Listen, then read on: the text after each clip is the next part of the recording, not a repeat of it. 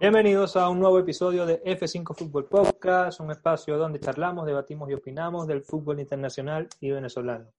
Nuestros panelistas Carlos Conde, Leonel Hernández y hoy tenemos el agrado de presentarles a José Leonel Hernández, ambos desde Valencia, España. Leo y José Leonel, ¿cómo están chicos? Hola, feliz por haber, por empezar aquí este nuevo proyecto, estar con ustedes acompañándolo en, en esta eliminatoria y todo lo que venga. Y por fin se le ve la cara a José Leonela. Por fin se me ve la Parte de nuestro equipo de, de guionistas en la cuenta arroba F5 es Vinotinto. Está acá como panelista frente a cámara.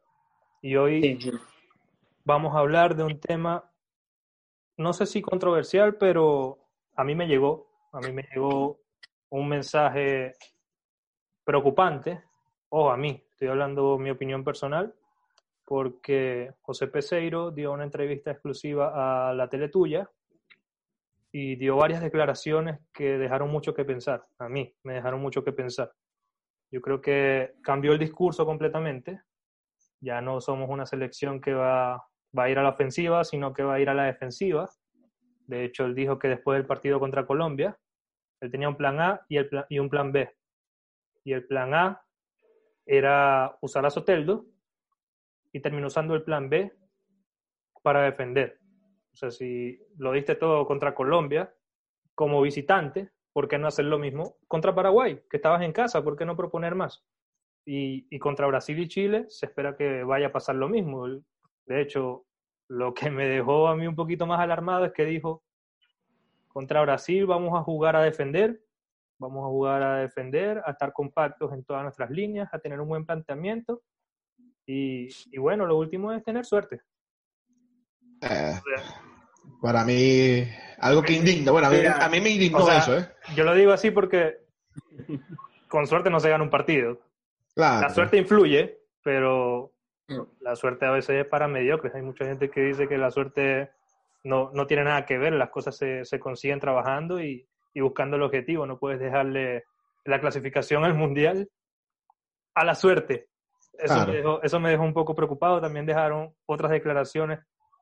También dijo otras declaraciones ahí que, que bueno, que se pueden interpretar de una u otra forma y, y no todo es negativo, pero, pero sí, desde mi punto de vista personal creo que vamos a repetir lo que pasó con Chita hace unos años. Espero que no, espero que no, pero eso, eso fue mi análisis después de ver esa entrevista. Sí, concuerdo contigo, Juan. O sea, Mira, hubo muchas Juan, cosas que quizás no se dijeron bien, ¿eh? Pero... ¿Cómo, Leo? Sí, Leonel, dale. A mí, a mí me pareció que, que lo de la entrevista de ayer de Peseiro vino solamente a confirmar eh, muchas hipótesis que nosotros habíamos dado acá en el programa, eh, muchos análisis que habíamos hecho personalmente, eh, muchas cosas que ya habíamos hablado. Por ejemplo, eh, yo cada vez me, me convenzo más y estoy totalmente convencido que José Peseiro es un buen entrenador de fútbol, eh, conoce mucho de táctica, mucho de fútbol, pero que el fútbol venezolano no lo conocía. Eh, a mí me parece que a él le llegaron con una oferta a Portugal, él estaba cómodo, tenía tiempo sin entrenar, le llegaron una oferta, mira, esta oferta para que entrene en esta selección, y dijo, vale, la, tomo, pero que no conocía nada. Lo de ayer eh, fue otra confirmación de que sí eh, se había dejado llevar por la influencia positiva de nosotros, de los fanáticos, del mismo jugador venezolano que creía de que era posible, de que, de, que si tenemos, porque yo sí estoy convencido de que tenemos un buen equipo, eh, se dejó llevar por esa positividad, se dejó llevar de que los jugadores tenían un grandísimo nivel, y cuando llega a Colombia y, y se encuentra con ese 3 a 0 primer tiempo, con una Colombia que ya está más que claro que no hizo mayor cosa, que si Colombia hubiese apretado el, el acelerador totalmente, nos llevamos 7 o 10.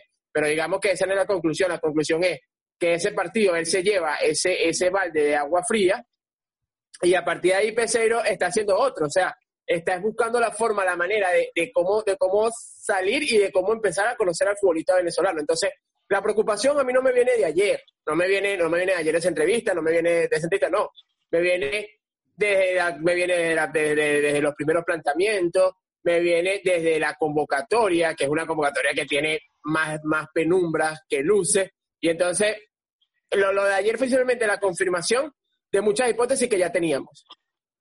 Eh, yo por lo menos me centré hoy el día completo en ver entrevistas pasadas que había tenido él. No sé si se acuerdan que en, plena pandemia él hizo un, un, live en Instagram, lo hizo con Turinese. Sí. me puse a investigar un poco sobre eso y él hablaba mucho de que tenía mucha cercanía con los jugadores y que estaba teniendo cercanía con los jugadores y yo creo que o nos mintió o simplemente eh, la persona que tenía cercanía con los jugadores no era él, porque no hubo un trabajo de scouting, no hubo un trabajo de reconocimiento de jugadores en el fútbol nacional y en el fútbol y los venezolanos que juegan en el exterior, porque cuando él me dice a mí, eh, yo cuando vi el planteamiento que él puso contra el partido contra Colombia, que creo que es el punto de quiebre en donde Peseiro dice, ¿en dónde me metí? Que creo que eso es lo que realmente pasó, que él salió a jugarle a Colombia de tú a tú en su casa una Colombia que tiene, sin, o sea, yo creo que es una mentira para nadie, que tiene uno de los mejores equipos del, del torneo suramericano, y él le salió a jugar en casa sin Venezuela contar con los mejores hombres para salir a jugar de tú a tú.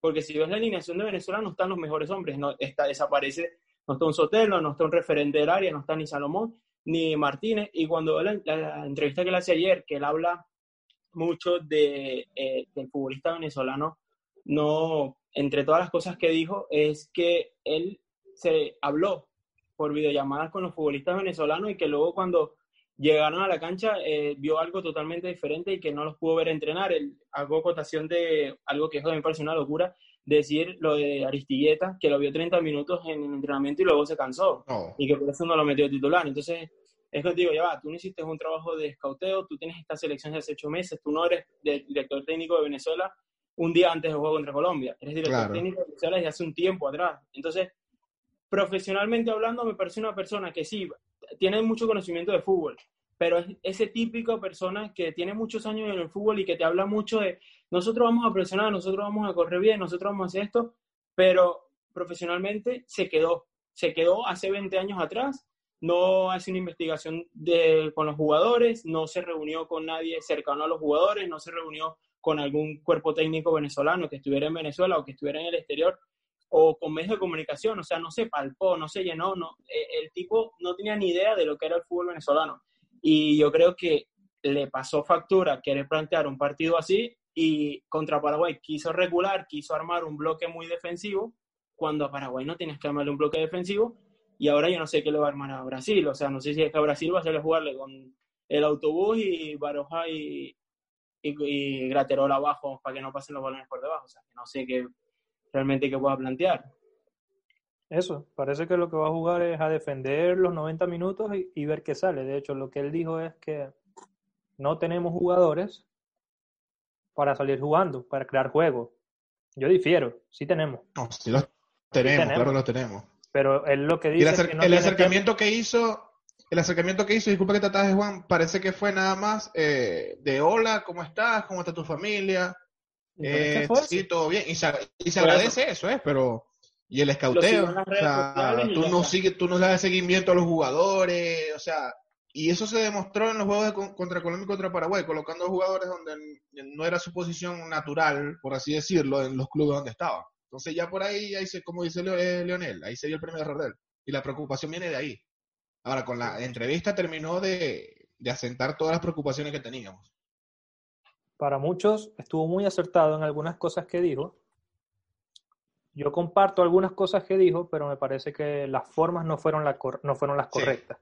Yo creo que es, esas cosas, o, cómo se refirió a los jugadores, lo pudo hablar con ellos directamente en privado.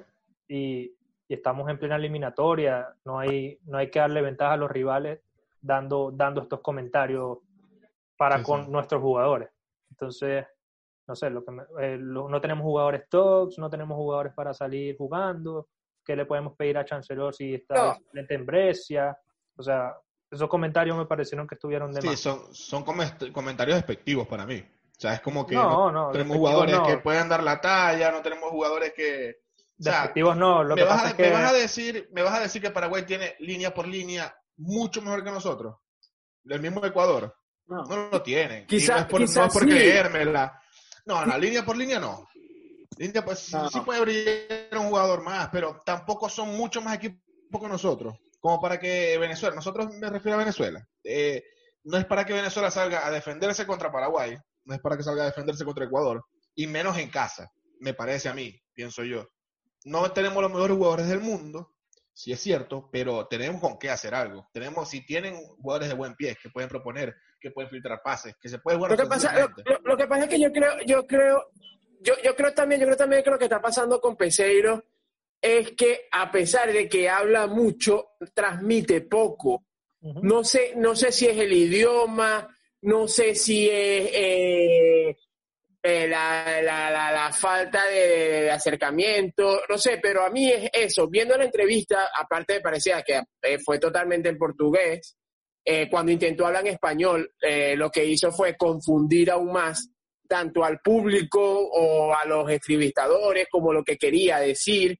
O sea, y aparte me pareció que la traducción fue muy literal.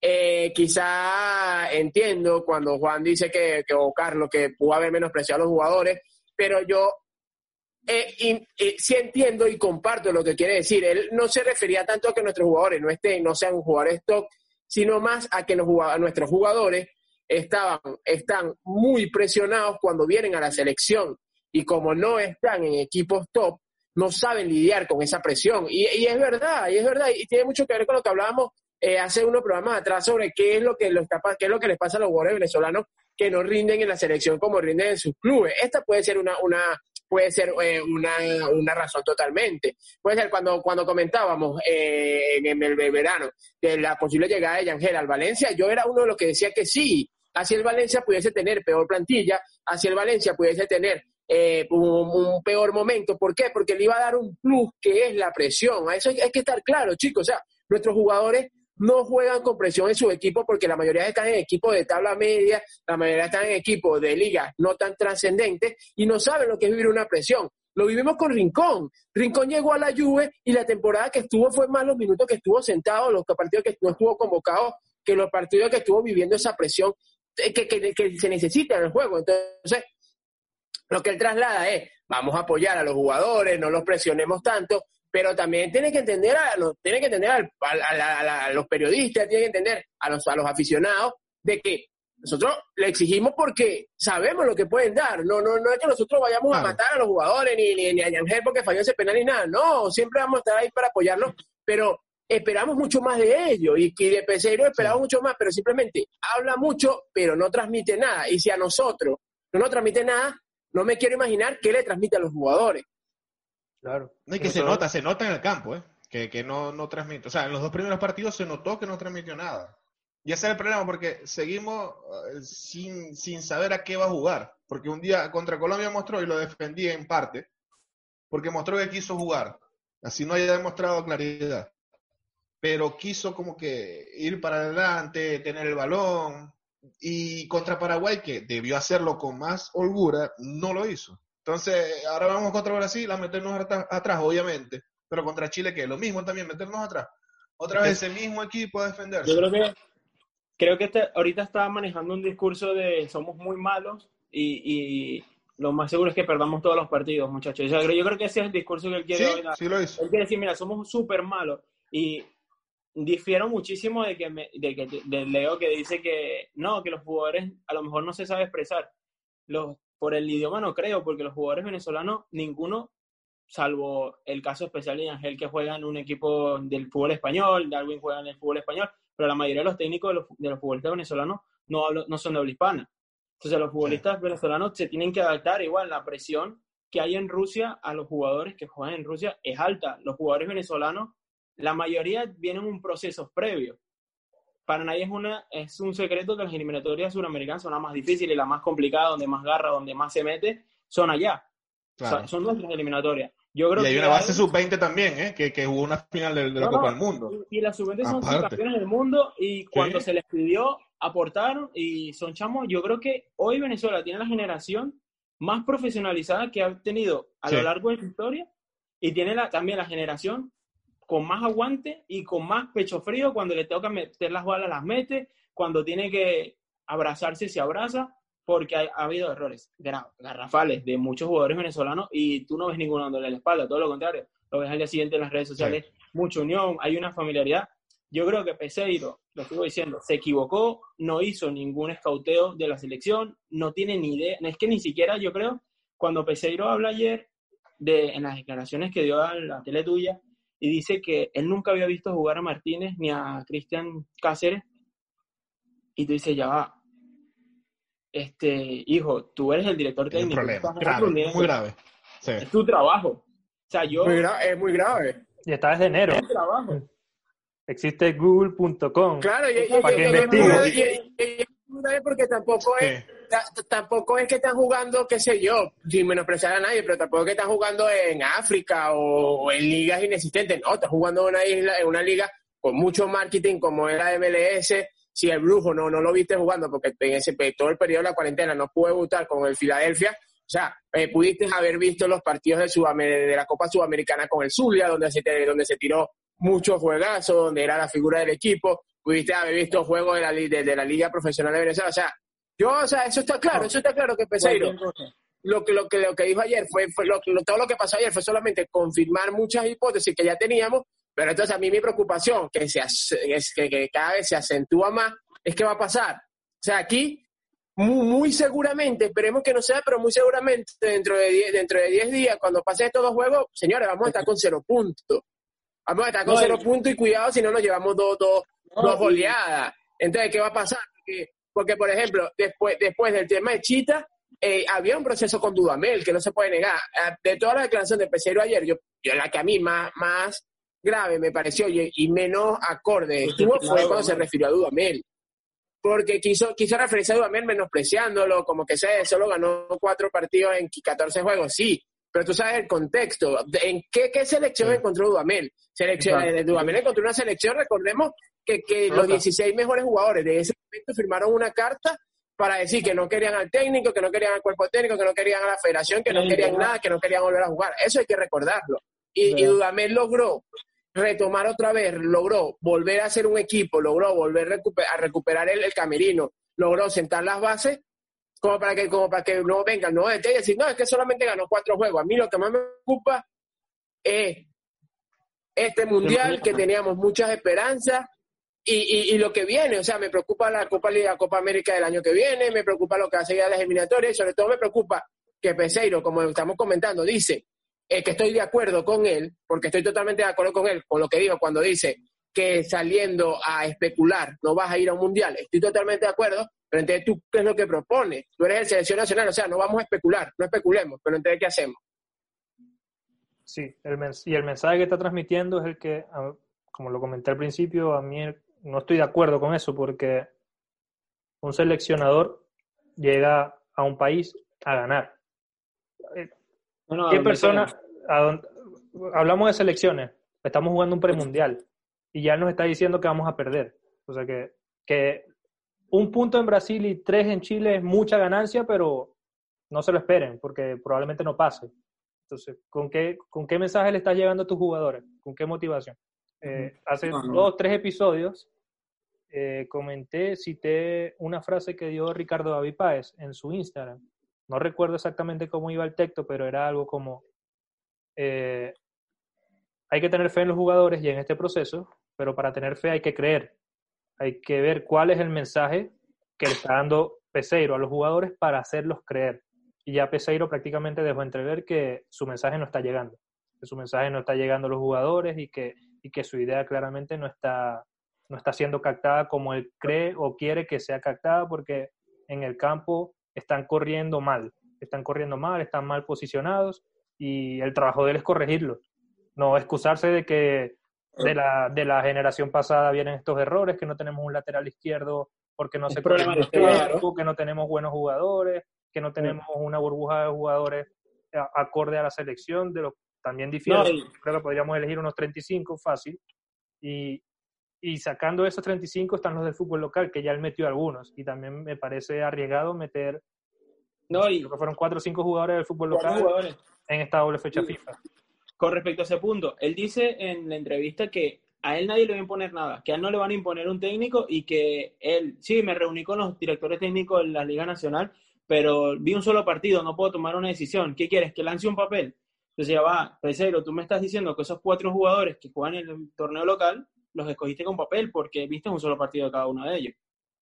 Entonces, creo que dos jornadas por cada equipo. exacto, viajó, estuvo en, estuvo en Marina. dijo, que vio un, dijo que vio un juego de cada equipo.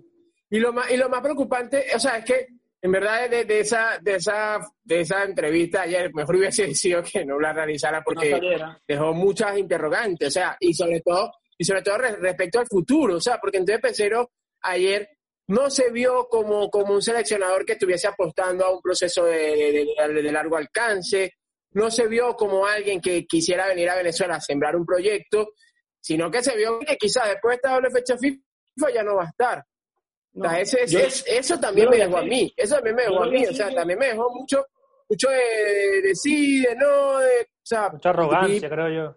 Yo lo vi como la forma de dar el mensaje.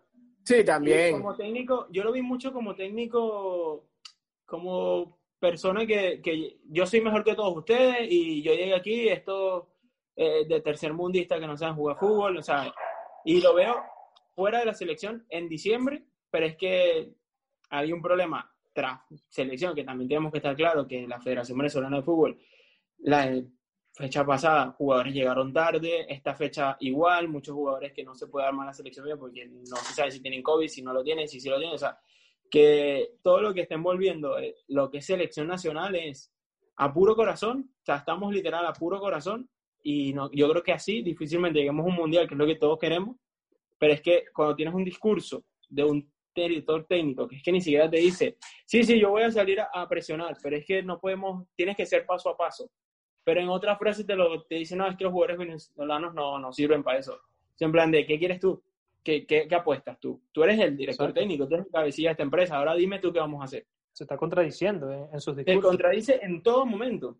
Y, en, este, en esta entrevista, de parte que yo la sentí un poco tensa, pobre, pobre turinese, que le tocó llevar esa entrevista. Y, y, muy profesional también porque la llevó impecablemente.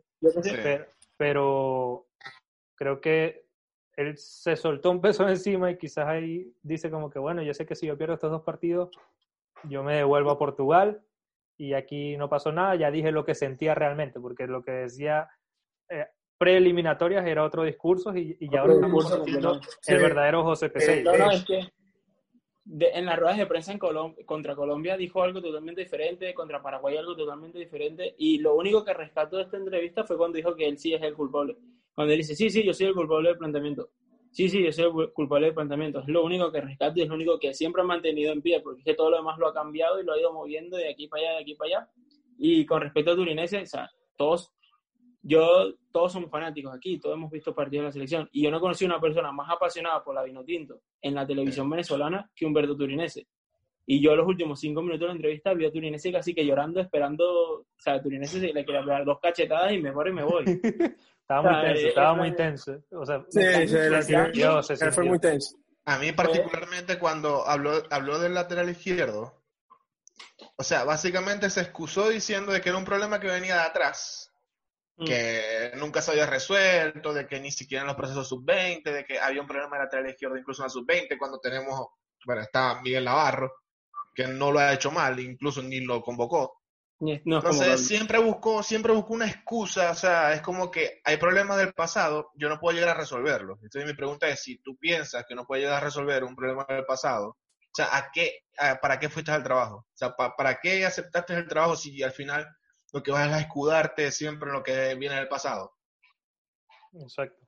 Siempre va. Tal cual, tal Se excusó mucho. Tal cual, y, y, queda, y, queda, la preocupación. Y la preocupación, porque entonces, aparte de lo que estamos hablando, quizás aquí, es serio, yo creo que todos estamos totalmente de acuerdo que por sus mismas declaraciones, por lo mismo que ha pasado, por lo que podemos intuir que puede pasar, y que esperemos que no, porque yo soy uno que confío totalmente en los jugadores venezolanos, sé lo que pueden lograr a dar, eh, sé que, sé que, o sea, sé que sí, no tenemos la mejor plantilla de, de los 10 que están en Sudamérica, pero cuando hay, cuando los jugadores están conectados, cuando los jugadores están enchufados, esa diferencia de plantilla se recortan, porque se ha demostrado, o sea, Venezuela en los últimos tiempos, a pesar de que ha tenido pocas victorias, pero ha logrado jugarle de tú a tú a Brasil. Recordemos que nosotros llevamos en las últimas tres Copas Americanas, hemos enfrentado dos veces a Brasil y Brasil no nos ha podido ganar, hemos dos, dos empates 0 a 0 nuestros últimos enfrentamientos contra Brasil fue 0 a 0 en la Copa América pasada en la fase de grupo.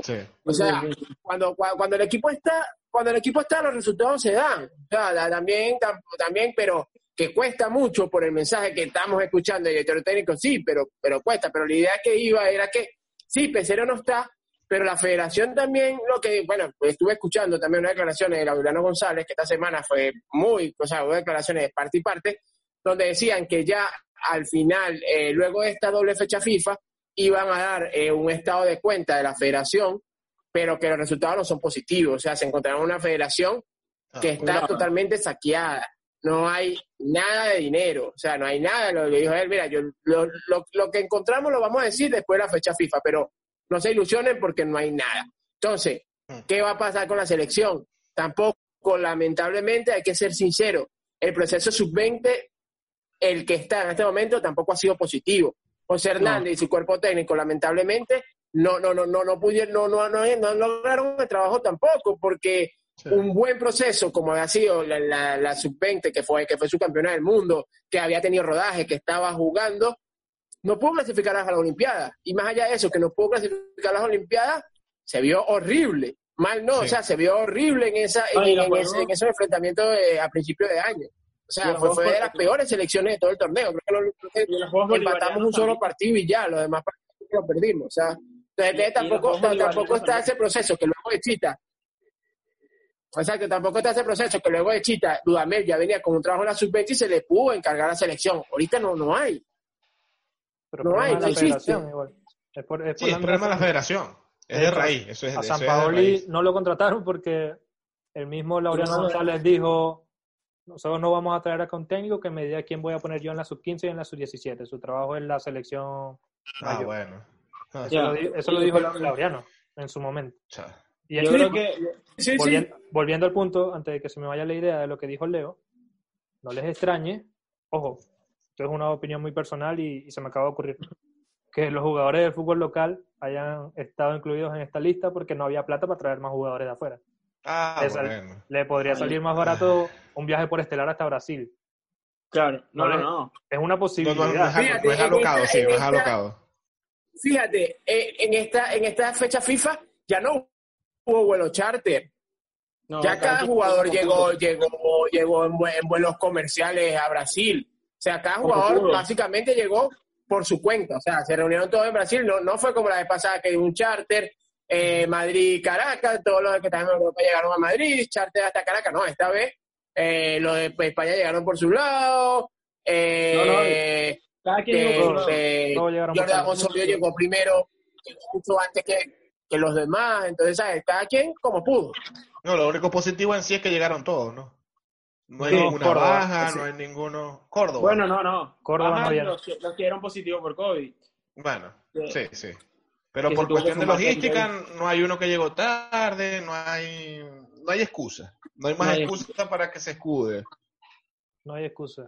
Tengo cinco mil en la No, pero mira, pero ya hoy estamos a martes, el partido se juega el próximo viernes.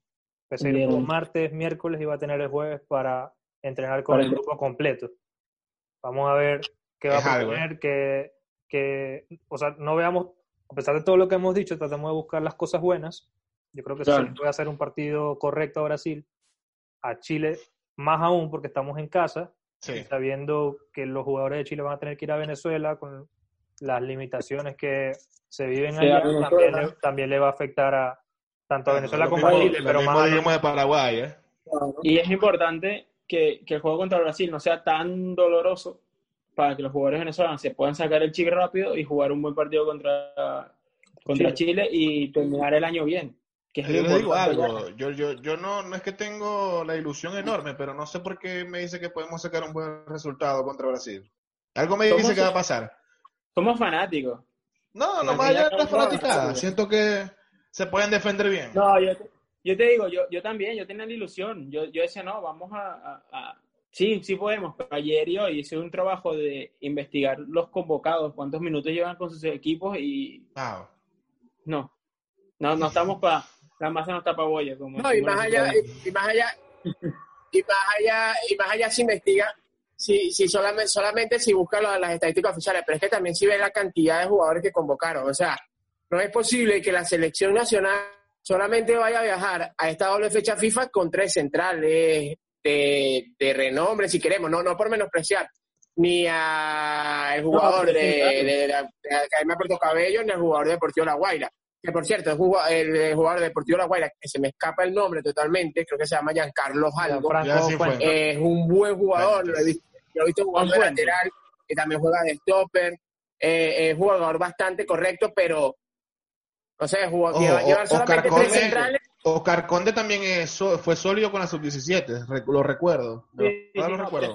pero Oscar Conde, tiene, tiene, tiene, tiene 19 años. Sí, no, por, lo menos, por, lo menos Giancarlo, por lo menos Giancarlo es un, jugador, jugador con mucho más recorrido, jugador eh, que, que, se, se, ha visto bien con el La Guaira en este principio de temporada, porque quizás, quizás le toque, quizás le toque, porque estás llevando solamente tres centrales, bueno, y con Luis Mago, cuatro centrales solamente. No, yo no creo. Yo creo que de verdad, y, y, sin, y sin querer que se malinterpreten mis palabras, los jugadores del fútbol local fueron ahora sí la fueron el avión, a pasear. a pasear como Ojalá que no, porque de verdad hay talento. Yo he visto los partidos de Anderson Contreras con Caracas en la Libertadores y partidazos, repartiendo asistencias. Sí. Marcó un golazo. Anderson Contreras. Anderson Contreras, jugadorazo. Cristian Rivas, con Estudiantes de Mérida, jugadorazo también. Lo vimos en la sub-23 con, con Venezuela y, y jugadorazo, pero no creo que tengan espacio en, el 11 ni como suplentes en esta No, ni en los 19, ni en los 20, ni en los 23, ni en los 24. Y, creo, y creo que lo de Fuentes y lo de Oscar Conde llama más la atención es por dejar afuera a Yoso Mejía. Que, creo que por ahí son más. Por a Miguel Navarro.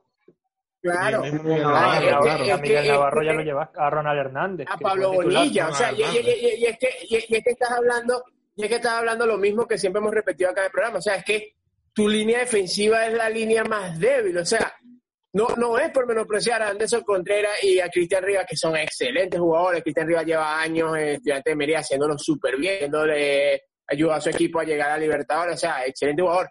Pero si hay una posición donde Venezuela no necesitaba llevar a uno más, era, era como volante ofensivo. O sea, gracias, gracias al buen momento nuestros jugadores con los extremos y volantes defensivos ofensivos sobran, pero defensas centrales, ¿cuántos tenemos? Laterales, ¿cuántos tenemos?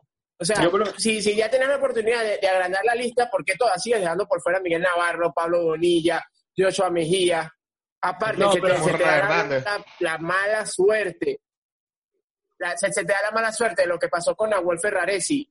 O sea, son, son varias cosas y, y, la línea defensiva que, que, es la línea más, más débil del equipo. Ferraresi estaba convocado con la selección y cayó por COVID, no pudo viajar por el COVID. Sí, sí. Ahora bien, vamos a dar, no sé, un pronóstico del Venezuela-Brasil, del Brasil-Venezuela. Empezando por ti, Leo. Yo primero, bueno, nada, eh, lo que dije, o sea, espero que el equipo demuestre otra cara, espero que lo que pasó ayer con el, con el profesor Preseiro haya sido solo un mal momento, que yo, como lo comenté al principio, también creo que hubo mucha falta de comunicación ayer en esa entrevista, o sea, fue una entrevista que por momentos fue muy tensa, fue, sus palabras no llegaron de la mejor manera. Eh, cuando intentaba hablar español confundía más de, de, lo que de lo que de lo que de lo que aportaba pero nada o sea confío en los jugadores venezolanos y creo que Brasil no va a llegar tampoco en su mejor momento también tiene muchísimas bajas y si se plantea un buen partido Venezuela puede Casemiro Sí. Importante. ¿eh? Exactamente, son bajas, son bajas bastante, dice, sensibles. Neymar, Neymar, es el alma, Neymar es el alma de, de, Brasil. Entonces, nada, yo, yo me arriesgo y bueno, nada, creo que podemos sacar un empate, claro que se puede. Claro que podemos empatar en Brasil sin ningún problema y esperemos que así sea. Empate. Empate. ¿Tú, Conde? Sí, yo empate.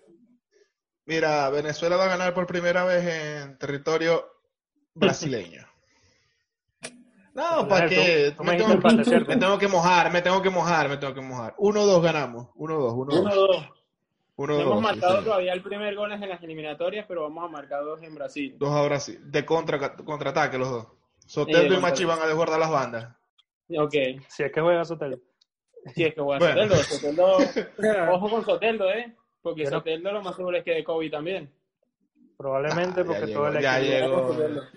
No, me imagino que se lo, van, lo, lo van a esconder. Se lo van a esconder. De igual forma, aunque esté disponible, después del discurso que dio, no creo que juegue eso. Sí, que ojalá, ojalá cambie de opinión. ¿eh? Ojalá cambie de opinión. Pero, pero ponte tú, ponte tú tan, tan, tan loco, bueno, loco no, o sea, tan, el fútbol es tan, tan demostrativo, por decirlo de una manera, que justamente dice que no sacó a, Soteldo por, por eh, el principio porque no marcaba y tal. Y justamente el gol de Paraguay llega por un despiste de, cinco segundos de Soteldo. O sea, que es como, viste, ya te lo dije que es así. Y, es como, no, no es así.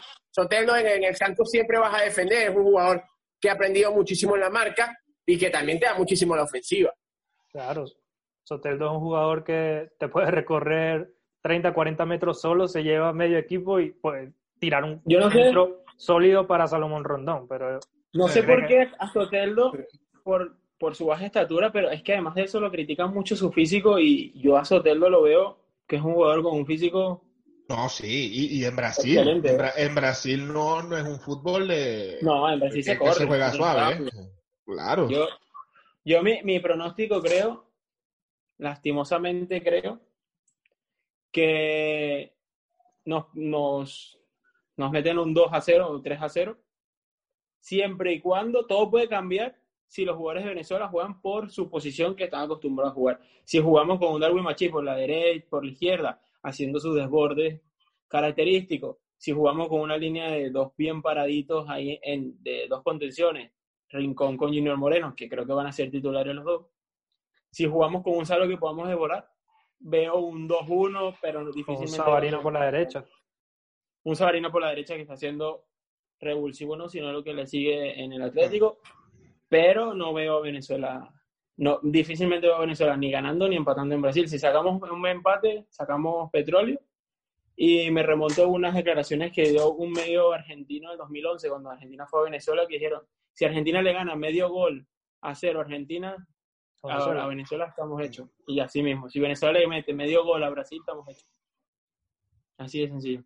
Esperemos. Yo firmo un empate y de verdad soy realista creo que son más las probabilidades de que perdamos después de ver los dos primeros partidos. no, no, claro. firmo un empate, ojalá podamos sumar y contra Chile poder sacar los tres puntos, que no es descabellado, como lo dije en el episodio anterior. Y alineaciones, alineaciones probables. ¿Tú, José Leonel? Alineación probable. Tengo dos. Tengo Glaterón en el arco, porque creo que es el que está viendo más minutos, el que está teniendo mejor desempeño en su club. Roberto Rosales por la derecha, porque Roberto Rosales es lateral derecho. Así de sencillo. Ángel con Osorio, porque son los dos más rápidos, y Pesero lo dijo ayer en la entrevista, no estamos acostumbrados a defender a 50 metros del arco, pero es porque Chancelo no le pide defender a 50 metros del arco, a 100. Es muy lento, se cansa, normal que él no quiera defender tan lejos de su arco, pero Osorio y Wilker Ángel sí, y Ángel viene a marcar gol también en, este, en esta pasada fecha, y Rolf que es nuestro lateral izquierdo, es derecho sí, pero es nuestro lateral izquierdo, también duele a quien le duela. Sabarino por la derecha porque es el que lo está haciendo mejor en esa posición. Jugaría con Moreno, Rincón y Machi, si te das en cuenta alguna línea, o sea que jugó con un 4-4-2, un 4-4-2, sí, una línea completa, dos paraditos, bien paraditos, y Soteldo de revulsivo arriba con Salomón Rondón porque tenemos que caerles a, pases largos a Rondón, no hay otra es nuestro punto de, de, hacer diferencia. ¿Tú, Leo? Para mí, bueno, nada, el equipo, no, yo creo que Peseiro y yo también, sí, confiamos en Wilker, o sea, confiamos en Wilker que pueda tener un juego más parecido al que tuvo con Paraguay que al que tuvo con Colombia, que sepa, que se confía en él, que, que tenga confianza, o sea, que salga confiado a Brasil y que pueda hacer un partido parecido al que le hizo Argentina en Argentina hace apenas dos años. Eh, Wilker en, en, titular como, como arquero. En la defensa, la misma. O sea, eh, Roberto Rosales con Wilker Ángel y, Jordan Osorio como centrales. Y por la izquierda, eh, Rolf Fletcher, aunque bueno, creo que igual van a salir por la izquierda Rosales y por la derecha Rolf Fletcher. Eh, igual, me gustaría ver a Junior Moreno con Tomás Rincón como doble cinco eh, por la derecha Jefferson Savarino, por la izquierda Will Machis. Y mi duda sería si mete un tercer volante para que sea totalmente volante, más defensivo que ofensivo, eh, siendo Cristian Cáceres, o si va a buscar un poco más de manejo de balón, un poco más de tenerla, un poco más de, que te pueda dar también ese pase largo del que estamos hablando, eh, metiendo a Rómulo Otero.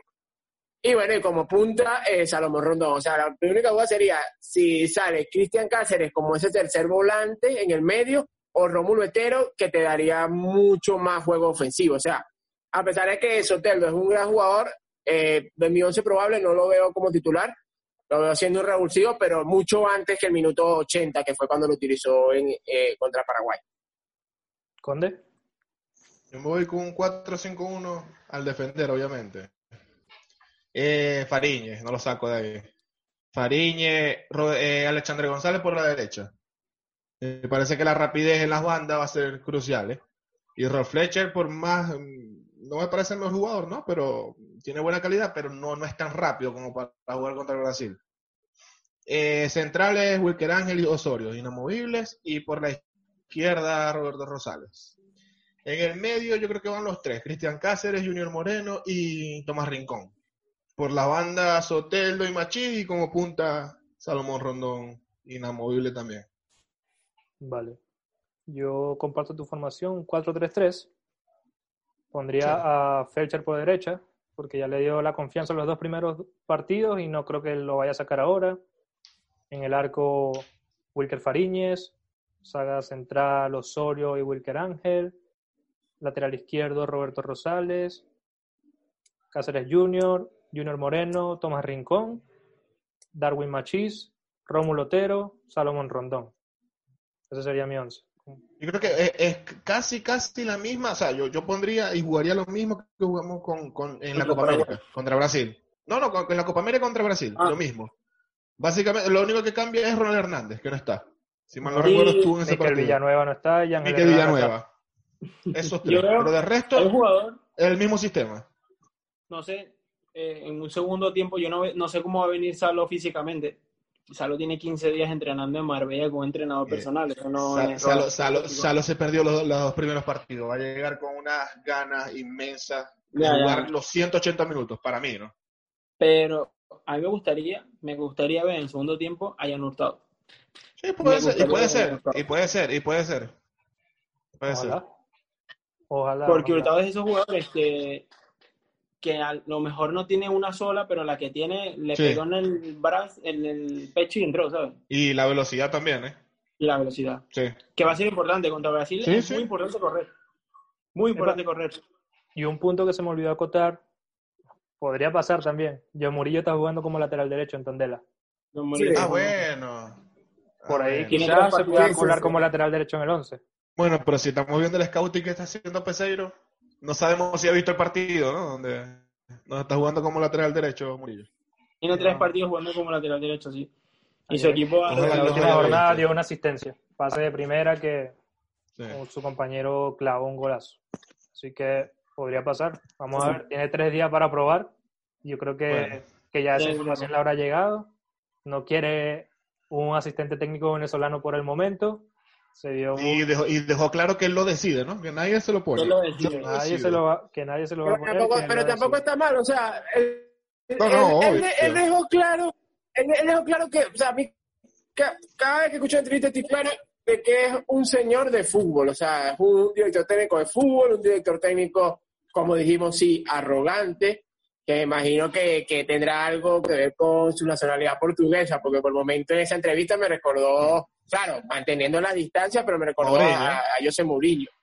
Eh, bastante arrogante, pero al fin y al cabo es lo que es, o sea, pero entonces demuestra, es que, es que mi, gran problema con esa entrevista es que, mi gran problema con esa entrevista es que parecía eso, una excusa para renunciar, o sea, porque nunca había ese compromiso de, pero yo voy a demostrar, pero yo voy a hacer, pero sí, pero vamos a hacer, ¿no? O sea, yo, yo lo veo sin ni siquiera, ni siquiera terminar de ver esto. Todo el resultado lo veo fuera de la selección y hasta por, su misma, por su misma decisión. Sí. ¿Y un director técnico probable? No y, los problemas y los problemas de federación. un nombre ahorita con el, con el tema estuvo tiempo sin estuvo tiempo sin cobrar, o sea, son muchas cosas que se juntan. Al ver el equipo, las dos derrotas, o sea, quizás ni ha cobrado. una persona. Quizás ni ha cobrado, no, sabe, no sabemos si ha cobrado, eso, es lo peor. Es, probable. A se escapa la olla y nadie ha cobrado y los jugadores tuvieron que pagarle a Giboa para que les diera el uniforme, o sea, una locura. Mira, mira. De oh. Venezuela no podemos esperar lo que sea, ¿eh? Estamos especulando por si acaso, no. Esto no... Sí, sí, sí exacto.